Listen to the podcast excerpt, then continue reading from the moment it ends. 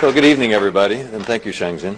Um, so I have a, I'm very fortunate to have a great job. I meet a lot of extraordinary entrepreneurs who've done amazing things. Uh, but that group, uh, even in that good company, Jack Ma really stands out. Um, Jack's a pioneer in the internet industry. Um, and uh, it's widely acknowledged that he started the first uh, internet company in China back in 1995, a company called China Pages. And he competed with, the, uh, with China Telecom and then eventually partnered with China Telecom. And, and apparently, very quickly after that, he felt like the ant with the elephant. He quit. He went off to uh, work with a new government entity that was in uh, promoting e-commerce and did that for a little while. And then his sort of entrepreneurial ambitions got the better of him. And in 1999, uh, he got 18 of his friends and family together and raised $60,000 uh, for his vision for Alibaba. Uh, and he's been the leading uh, sort of inspiration between, behind Alibaba. And I, and I, learned it's more than just Alibaba. There's a whole group um, ever since. Uh, talk, just talking about Alibaba itself. Alibaba is the leading small business e-commerce uh, company in the world. It has 53 million users and operates in more than 240 countries and regions around the world. Uh, in uh, 2007, it raised $1.7 billion in an initial public offering in Hong Kong, uh, which was the largest IPO uh, since Google. Uh, it has continued to grow, and just I looked at the last quarter results for second quarter of this year, uh, and revenues were up by about 50%, and EBIT, EBITDA margins are about 35%. And I thought that was pretty impressive until I was downstairs talking with, with Jack and his colleagues, and they said, oh, you don't understand. That's just sort of the tip of the iceberg. We have all these other companies. And I said, well, tell me about those. Well, uh, Alibaba is one of five. Uh, there's also Taobao. Did I get it right? Did I pronounce it correctly? Okay. I've been practicing for the last five minutes. Taobao. Uh, which is basically as a combination of, imagine if you had Amazon, eBay, and Facebook, right? That whole platform. And last year there were about $30 billion, so it's a B2C uh, website. Last year there were about $30 billion worth of transactions that went through Taobao. And expectations are uh, next year uh, revenues will double, or transactions will double. There's also Alipay, which is the Chinese version of PayPal. It's an escrow-based uh, um, system that allowed uh, allows people to purchase online without having credit cards, and there are some 400 million users of Alipay. So um, uh, Jack is truly a visionary, truly an extraordinary entrepreneur. Uh, he's been recognized by us tonight, but also Time Magazine as one of the world's most influential people, by Business Week as one of the world's most powerful people. Uh, he has a reputation for plain speaking uh, and speaking his mind, and we're delighted to have him here tonight. Jack?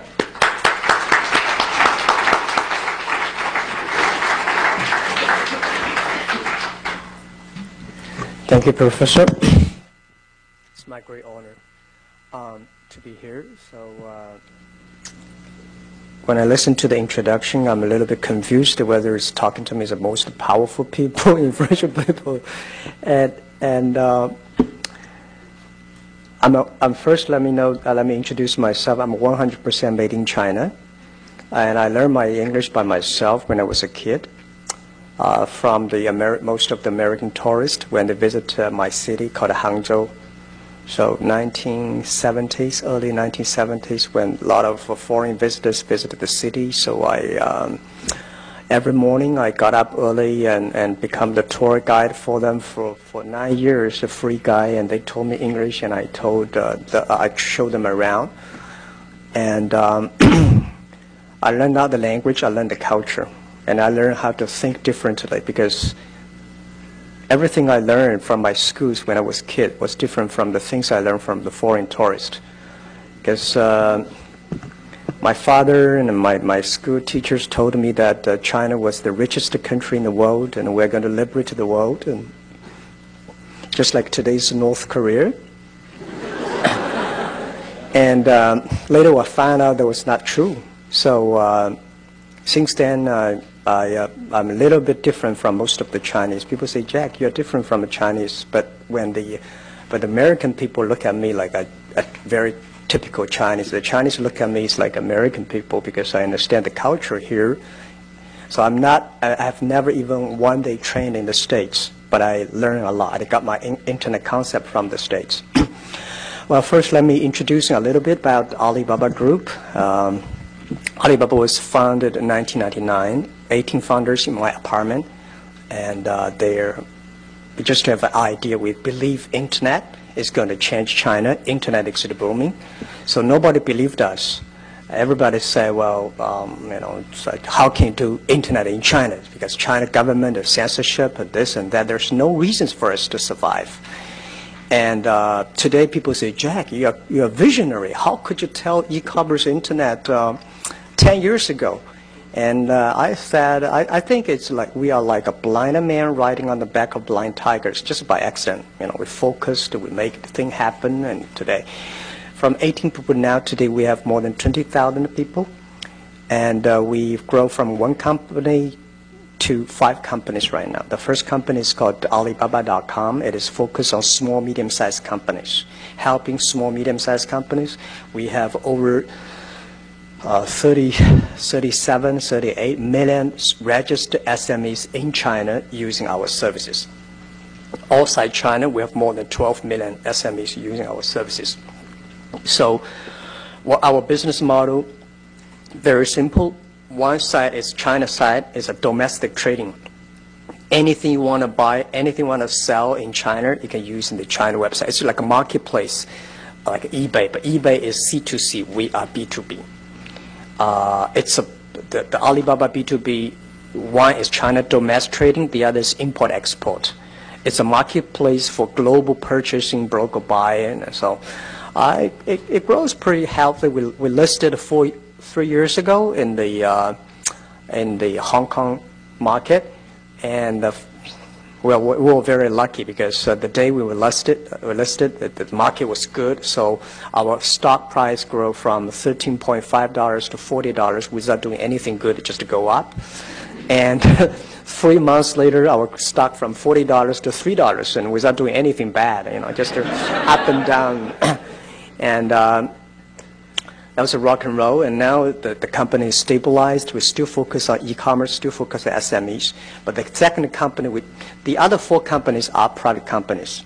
The other company which we own 100% is called Taobao.com, which you probably have, I mean, most Chinese people here have heard about it. It is much more influential than, than Alibaba.com in China.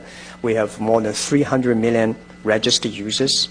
It starts with C2C, but 95% of the uh, uh, is uh, from uh, from B2C.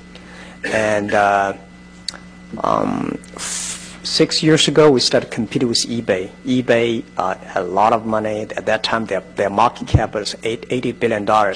They came to China. They said, we compete with Alibaba. And we, we started the business from zero and we got like 2 or 3% market share. Now we have 90% market share, which eBay had like a 2 or 3% market share. So Taobao is like a combination of, uh, of uh, Amazon, eBay, and Google and Facebook. It's a, it's a community online, and uh, it, we have uh, 43 million unique visitors visit the site shopping every day, and we finish 8 million, 8 million transactions per day, and and, and uh, logistically, last year, the package delivered on the whole China is 2 billion packages delivered on the road. We created 1.1 billion. So we like 55% of market share that is on the uh, delivery. It's growing very fast, and it's, it's, it's uh, we, we, will, we already have like 100% growth in the past seven years, and we'll keep on having 100% this year. And um, the third company we have called Alipay is like a PayPal. It's a very stupid uh, model. Um, uh, five years ago, I thought uh, people, it's so difficult to do transaction online because people don't trust each other. The banking system is so bad. The infrastructure of finance also bad. So I was worried about what am I going to do. The bank have the license to do this business, but we know how to do business, but we don't have the license. So at, that, at the end, people say, Jack, don't touch that area. If you touch that area, you will be in prison because financial sector is very risky in China. And I said, put me in the prison, let's do it. And we do transparent, we do everything clear in order to make sure government happy, people happy. So we work with the banks, you know, close to 70 banks in China today. We have 400 million uh, registered users, and we are the largest um, uh, online third-party payment uh, without any business model. We just want to help people. That makes the banks very unhappy because we destroy their business model. Um, China, in the, in the world, a good bank like 60 or 70 percent of the revenues were from the services, but China 70 or 6, 70 or 80 percent of revenues come from the loaning. So we go inside, go into the service. The fourth company is Ali Cloud Computing, which we register, we just uh, founded two years ago. Because we have the data from small, medium-sized companies, because we have the data from Taobao consumers, and we have the data from Alipay. So the data we collected uh, becomes so influential that we, we want the, all the consumers to share to, to understand the data from SME and let the consumers understand as the SME data. So that is, uh, we've been very focused on cloud computing. And the fifth, the number five company we had is called Yahoo China, which we acquired from Yahoo five years ago. So these are the, the, the group. And uh, Alibaba is listed, the other four are private. And uh, pretty good. We're we are uh, lucky in China that uh, we combine, you know, like Amazon, eBay, PayPal, and, and all together in the same group. Um, like 70% market share in China on e-commerce and, uh, and uh, it growing, still keep on growing very fast. Uh, one of the reasons people say why you survived in China, why you succeed, because um, I think one of the key reasons we survived is that uh, um, we believe always custom number one, employee number two, shareholder number three. And this is the first stick philosophy until now we still truly because it's the customer that's, that stay with us. It's the customer we create. Because in internet in China in the past 10 years, there's three main business. One is focused on portal sites like Yahoo, and today have Sina, Sohu, NetEase. They focus on the news. And I think it's so difficult to do the news in China unless you are in Beijing. You know, you know the government office, you know the policy, and we don't never understand what the government policy is. So uh, we say, okay, let's stay away from the uh, portal sites. The second business which in China very, very popular, which probably the most unique business in the world, that's online gaming.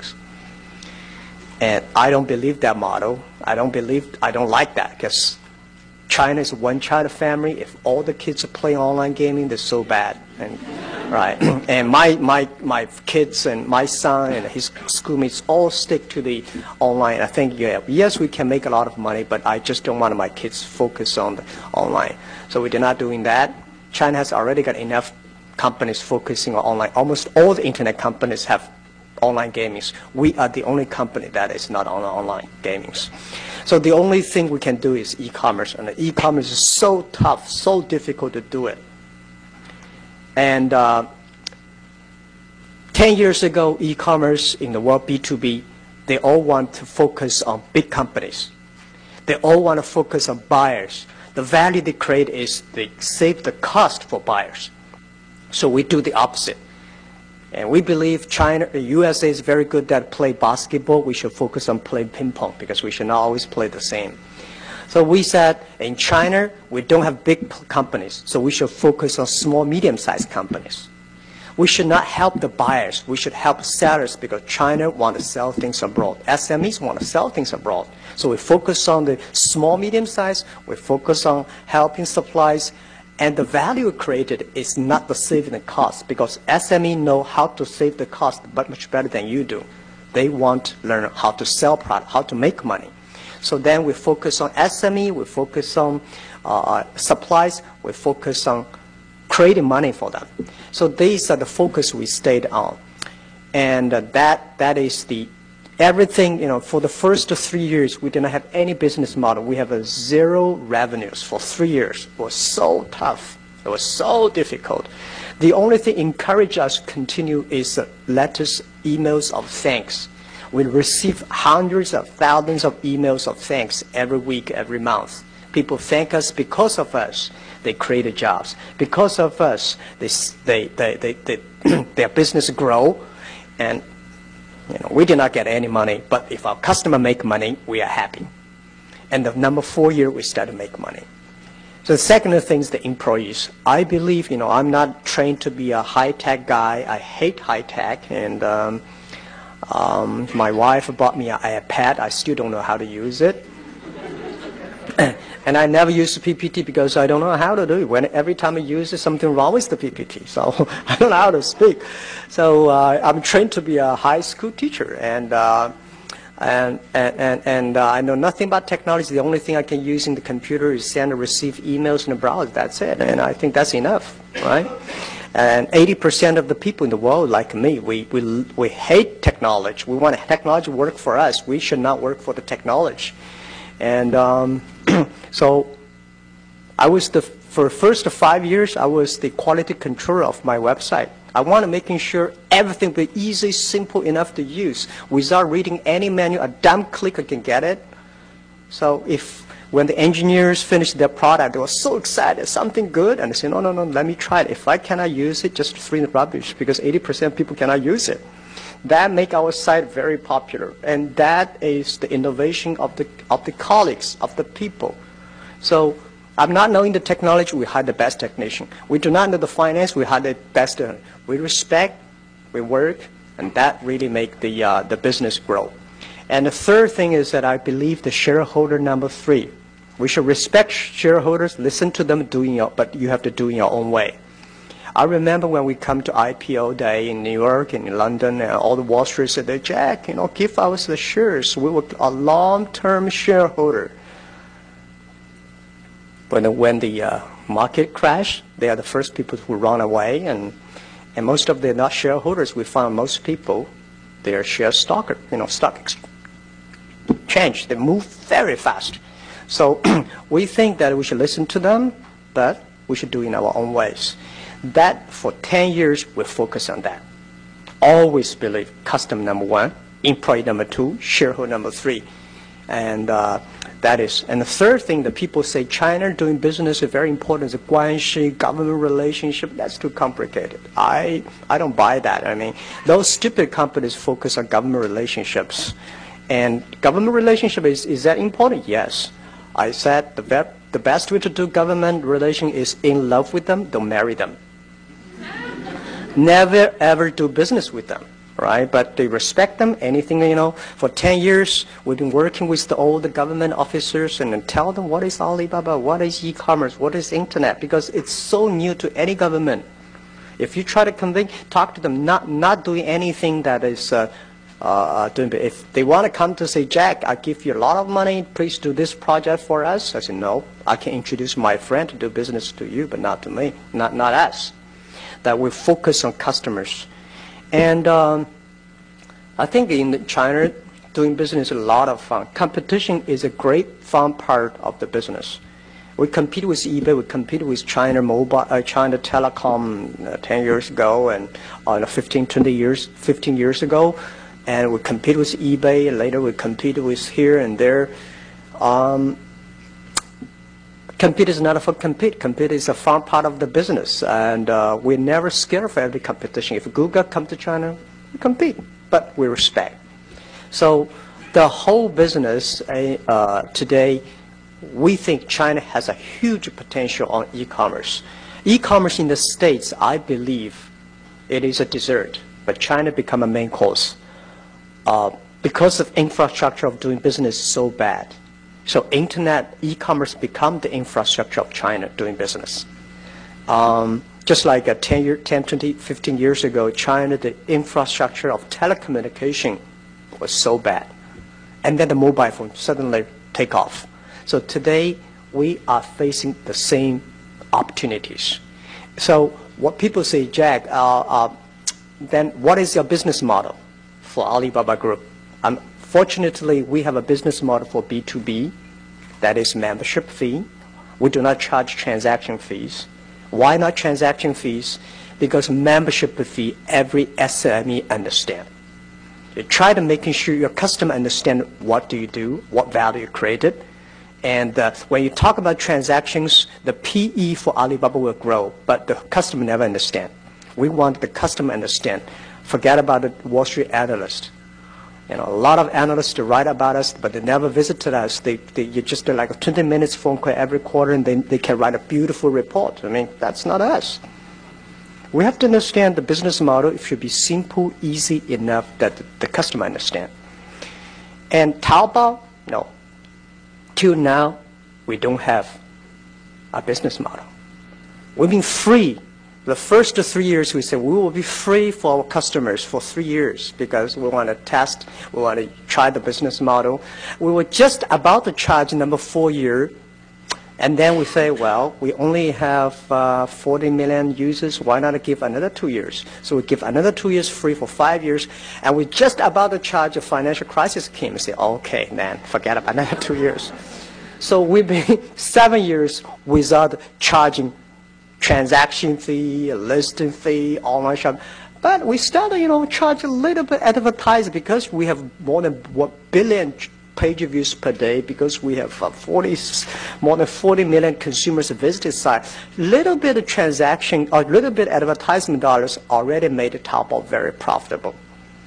And I don't want to make a business model now because Taobao is only seven years old baby. I mean, we will wait for another four, maybe three years. And then Alipay, free. Because the money we made from Alibaba B2B already can cover Taobao, cover Alipay, and cover cloud computing. And now even we do not charge money for Taobao, the advertisement dollars from Taobao already make Ali, Taobao very profitable. So we do everything we, we really appreciate we live in China. We live at the internet period. We have the great honor to do internet, uh, to do this business. So we never think about making money. Do any business, we forget about thinking about making money. We think about how we can create value for the society, for the people, for the customers. If the end, the result is that you're making money. So funny, uh, uh and, and that really proved well that because we don't think about making money, we made a lot of money. Because I, I believe if you think about money here, this is U.S. dollar, this is Hong Kong dollars, and you talk is all RMB. Nobody want to make friends with these guys. We want to say, I want to help. We want to help SME. We want to help consumers. So the B2, the, today B2B, Alibaba, Taobao B2C, Taobao C2C, Alipayment, I think this is not the future of e-commerce. The future of e-commerce is C2B, consumer to business. The world is changing. It's not a B2B, it's not a B2C, it's not a C2C, it's C2B, consumer to business. Because we have a large amount of consumers, the consumers can ask, can, can, can say, I want a tailor-made. I want large scale tailor-made. And this make the e-commerce in China fundamentally changed and uh, different from the USA model. So um, the other thing we want to we want to use in internet and e-commerce a way to make China business new business paradigm, which is called transparent, shared responsibility, and global vision. And uh, we try to making sure every policy we make, everything we do, transparent. We want to share with customers. We want to take responsibility.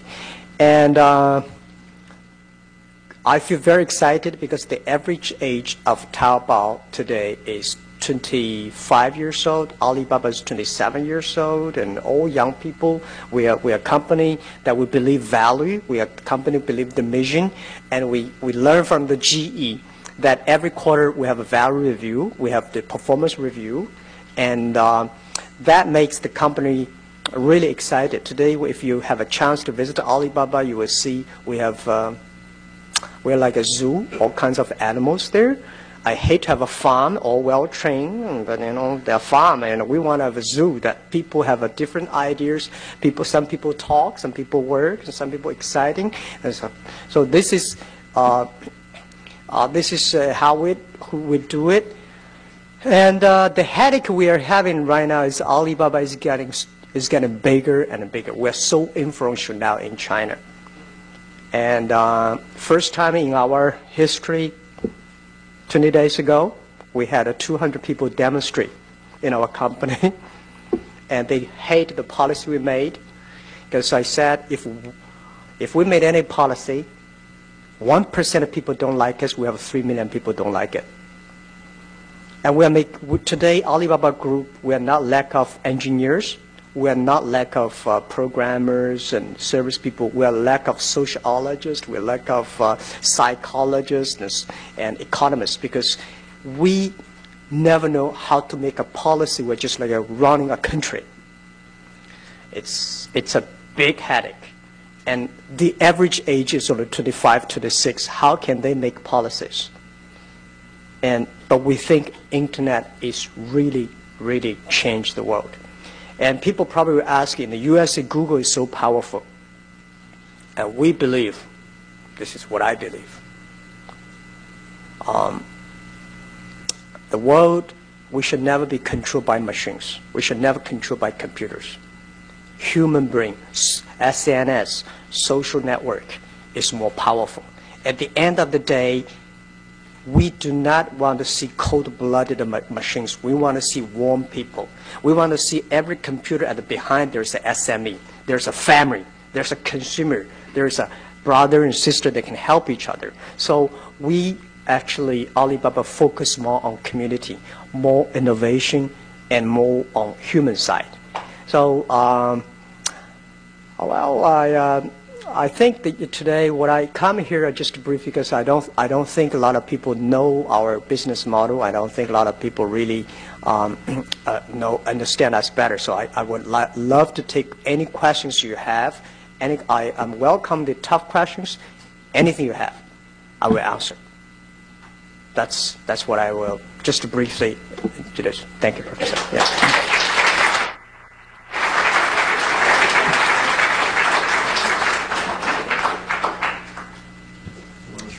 So we're going to make this very interactive, but I'm going to take uh, moderator's prerogative and ask the first question. Uh, uh, China's economic growth over the last 20 years has made it the envy of the world. Uh, in your opinion, to what extent has that been driven by the small and medium-sized enterprises that you serve? And to what extent has that growth been driven by large, formerly state-owned businesses or multinational companies? Um, I think the credit should should be taken by SMEs and private sectors, but unfortunately, the credit is taken by SOEs, because I think the uh, uh, 15, 15 years, 10, 15 years ago, China was really good at the private sectors, which that is why we call reforming economic reform, grow. Entrepreneurs and private sectors grow. But past the five years, the SOE, state-owned business, grow so fast, and the private sectors going down. And uh, I, I think next to five years, it's the time again for private sectors. And from private sectors, SMEs, that's the key driver. And if China want to grow, if, the, if, if China want to grow, if China want to solve a lot of social responsibility, uh, social problems, the SMEs are the key because they create 90% of jobs and 90% of innovations. And, and do you have any way of thinking about the impact of Alibaba uh, in terms of supporting the small and medium-sized uh, sector, enterprise sector? Yeah, I think, you know, uh, as I said, we have more than seven, uh, 37 million SMEs using our services. Today, um, I think if, if you are SME, you must be using, if you are online, you must be our customers. I would, I would not take credit that Alibaba really contribute a lot of China economy, but if Alibaba bankrupt, there will be probably 1 million SME bankrupt. So that is the inference. behind Well, then you can take credit for it, I would say. Okay, so we're going to open it up for questions. Uh, uh, There's a mic in the back, and I think there's another one up front here. So who has a question for Jack? Sir? Jack, what do you think the opportunities are for Alibaba outside of China? Yeah, I think that uh, we are already Indian, we are in Japan, and we are uh, Korea, and we are also in the States. But uh, the opportunity for Alibaba going out anywhere, if you want to promote SMEs, if they're SMEs, we're there. I think today we survive not because we're smart, not because we are good at technology. We understand SME. We believe SMEs, and if you believe your customers and help them grow, and they will grow. So we think we will uh, expect also the, the Taobao, Alipay, cloud computings. And I think the next five years, we don't want to go global for global. We think that uh, only when we create values, if we create values for SME, if we create more SMEs in the local country, then we will be there. So that's, that's we, we are pretty confident that uh, um, um, e-commerce in China, next three years will grow from consumer-related e-commerce to B-related uh, e-commerce. That is next three, five years, the trend.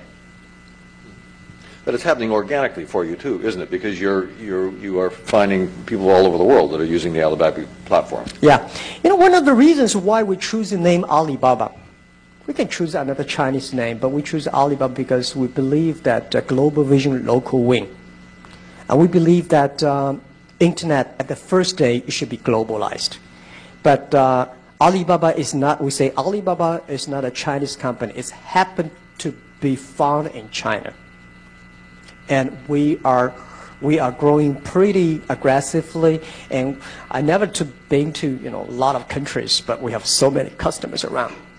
I went to uh, Peru last month, and um, I was so excited about so many Peru business, Peruvian SMEs using our sites. And you know, some customers, you know, look at me like um, you know, burst into tears. So thank us. So I said, I'm sorry, I did nothing. We're just a platform, right?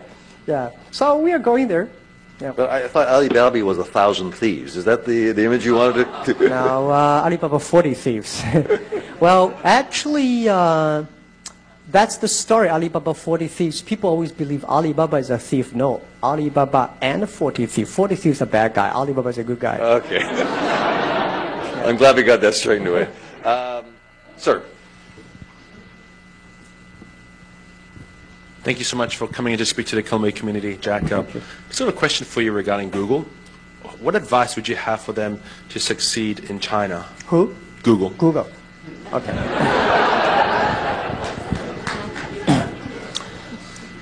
um, I think uh, respect the market, respect the government, respect the culture. Um, you don't, you know, as I, an American, that um, they're saying like, I don't like what you say, but I keep, I, res- I, I use my life to protect the way you say, you know, the, the right you say that. Come to China, I think uh, we have to be, I, as a business, it's not Google is tough. It's tough for every business. Alibaba is also tough to do in China, but we respect people, we respect customer, we respect government, we respect culture. And most of the multinational companies, when they come to China, they should find entrepreneurs. I am unfortunately I found a lot of multinational internet companies that come to China. They find professional managers. Those professional managers they make boss happy rather than customer happy. They should know why Google succeed in USA because Google have great entrepreneurs that make the Google users happy. If they come to China, they should make the user happy. And people always complain, the states complain about China government censorship and censorship of that and this and that. I tell you what, 95%, they're always good part. The 90% are good, 5% are bad. Why you always want to criticize the 5%? If you get 90% good, helping more people, and that's tiny little do, do it, you can improve it. Business is headache for everybody. And the thing is to change yourself. If you cannot change the world, change yourself to meet the world. You are doing business. And I never know if I had idea today to do business in China. I think the idea, the power, the influence, the contribution we do today is much more powerful than 10 years ago. And we do little by little by respecting people, respecting the culture, respect customers, and respect the government. It's not easy to run a country like government. I'm, I tell you the truth. I never think about run my own company. It's a big headache. Only 20,000 people running a country for 1.3 billion people. It's big headache. So I don't have a I don't have advice to um, multi because most of the multinational internet company come to China all having the problems. Some of the suggestion I give: don't talk to the central government, talk to local government. Don't go to Beijing. Go to the local municipal government because these government make decision quick. right? Why not always, oh, I know this minister, I know that guy's. No use. Talking to the customer, talking to the local municipal government, call to the provincial government. These guys, let's do it.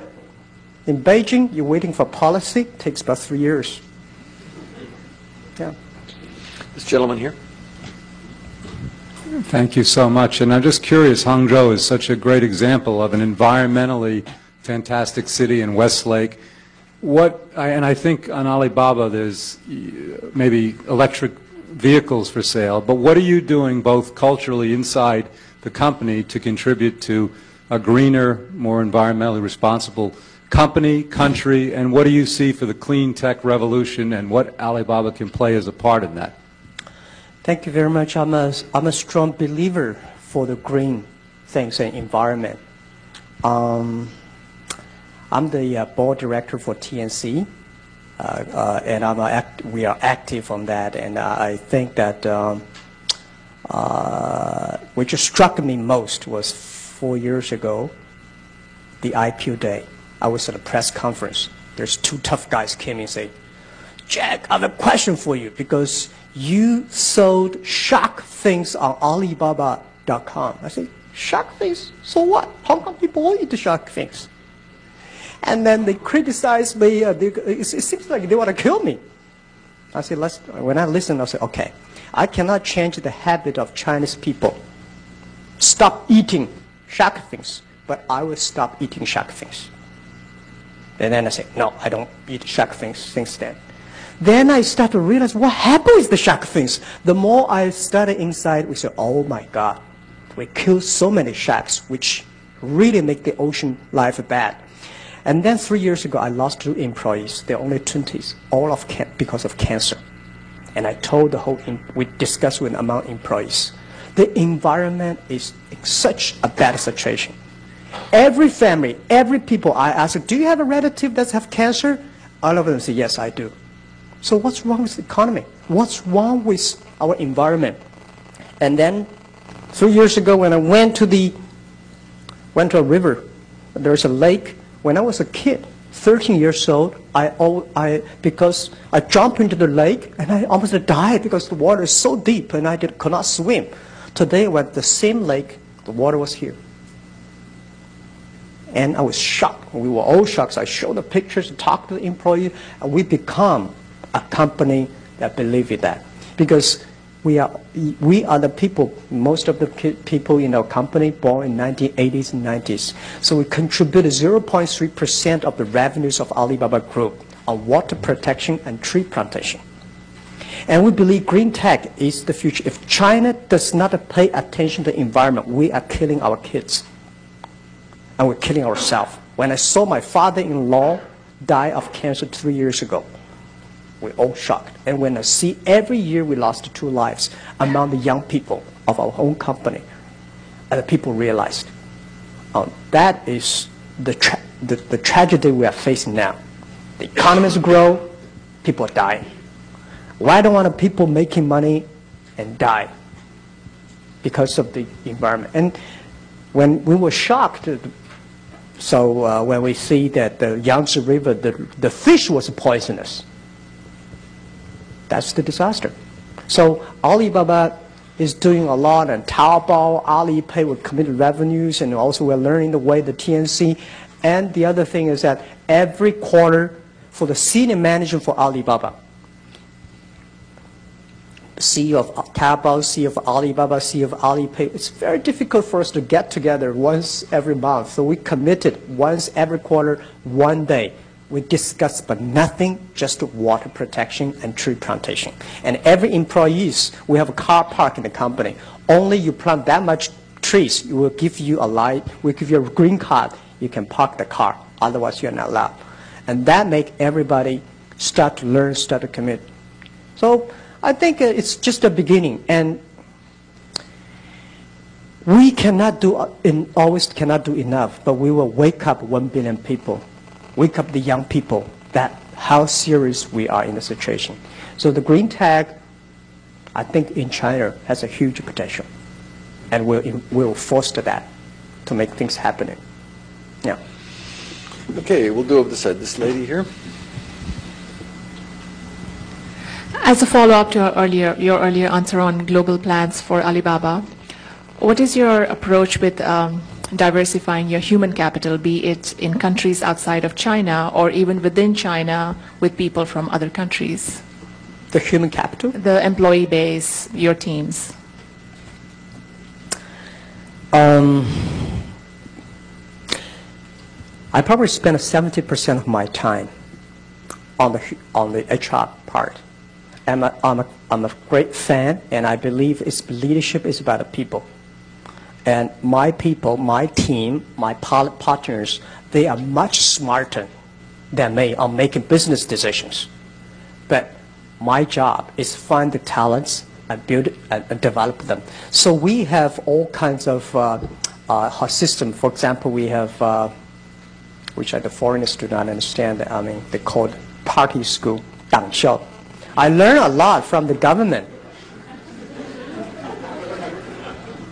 I learned a lot from the government because five, year, ten years ago, you know, nine years ago, when I want to change a manager, oh my God, the whole team got crazy and almost the company got like a bankrupt. But when I see China's government, if you want to change a governor, just one minute, change government, immediately changed. So I said, what happened? Right? With a paper, three minutes, change this governor to that one. Everybody said, yes. But you know, a company, small, tiny manager, it's a big earthquake. Then you learn why, how government organize. And I studied a lot of time on how, how China's Communism Party run. So we learn, improving, learn, improving, until today, everyone has three successors. We hire people who have dreams. We, we don't care what kind of dreams you have. As long as they're dreams and we don't care, we change your dreams. But you must have dreams. Dream, I want to buy a new car, I want to have a, I want to marry, I want to have a kid, I want to, you know, whatever dreams you have, that's fine. But then we build up the team dream, the ideal. That is, when you become a manager, your job is, his job is to supporting the other people to be successful. And direct level, at VP level, you think about the society. You think about how I can improve the society, help more people. So I think our culture is mainly value-based and mission-based.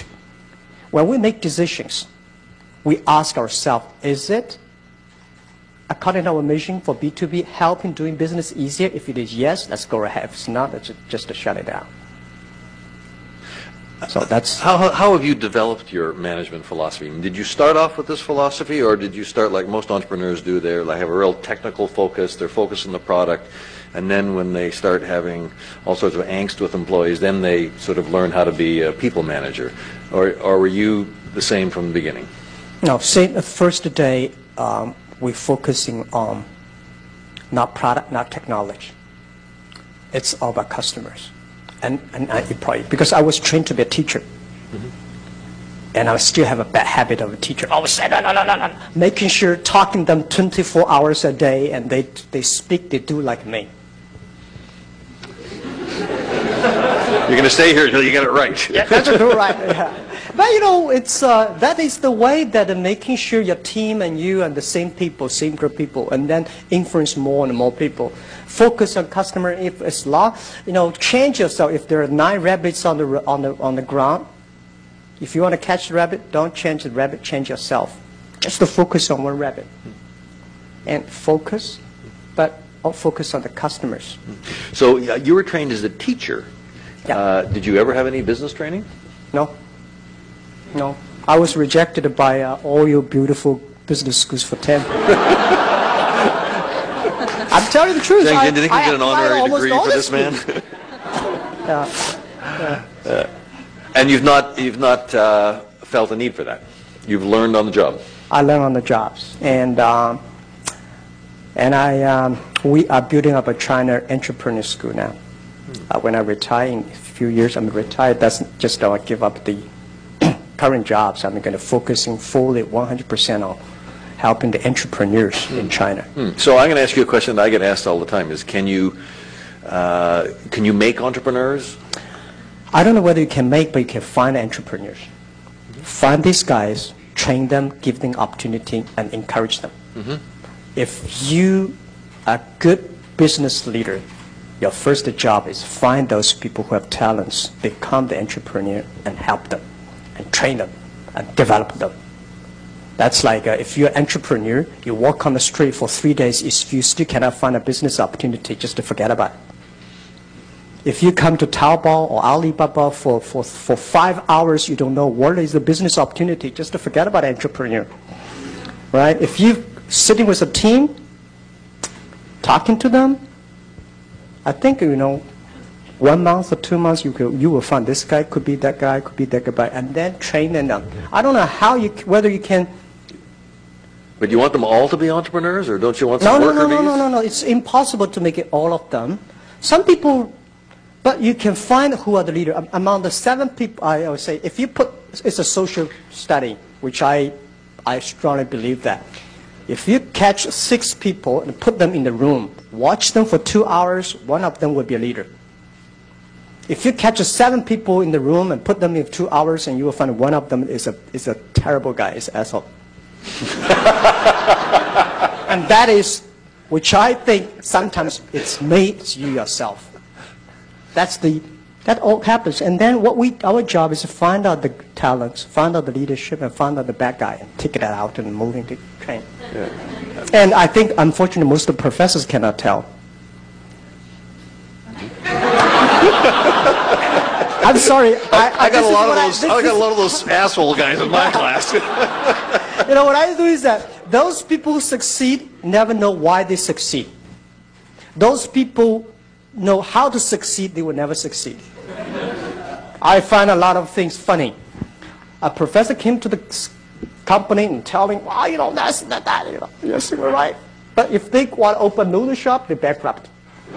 We guys move ahead and we, we made a lot of things, but we don't know how to tell why we succeed, we don't know. I find a lot of people that not not necessarily all the professors do not know tell, right? Most of the professors, most of the, Giving us a little wiggle room. Thank you very much. We really appreciate it. Uh, this lady over here. My colleague has questions. Um, Hi. Um, You you mentioned that um, if the the growth of small to medium-sized enterprises are going to be the future of China.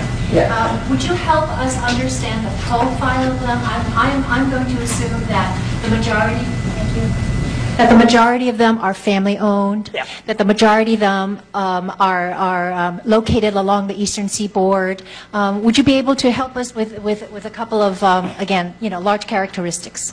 Okay. For SMEs, most of the family owned, that's right. And most the people, like schoolmates and classmates and, and like uh, uh, five, ten people, and no more than 30 people. I like the team. The, the best SME usually around 20 people. And when you talk about 100 and 200, that is me. So what, what I think that most of the Alibaba customers are like people like 30, 30 people. You know, these are the people, they have a, a manager does everything. And they need to train, the, fir- the first, for SME, the first stage is to survive. The only strategy is to survive. The only surviving strategy is sell things out. And the second stage, which we call develop, is that manage and leadership, manage, manage people, right? And the third stage is finance. There are three stages. So we focus on the surviving stages, which help SME to sell people, to sell things. If you have a 30 people business, usually SME does not have technology. Do not think about SMEs is like a Silicon Valley technology company. Most of SMEs, 30 people, they probably have 20 people, they are salespeople. If you go to Shenzhen, Guangdong, there's a van you know, small van or 20 people of them. You ask them out, how many people are sales? 19 of them are sales. Uh, and one is a driver. They are everywhere. And that driver is also sales, right? So these are the, which I mean tiny SMEs and focusing on them. And these, because there was tiny dream, most of the greatest companies, Google, eBay, Microsoft, they all come after garage. And these are the innovation of any country. That's the engine of the future. And I, I, I strongly believe that we give them more opportunity. We should support them. And we should give them, the, it's not technology. It's not the tax. It gives them talents, training. Give them understanding. Buy things from them. Support them. That will, that will really great.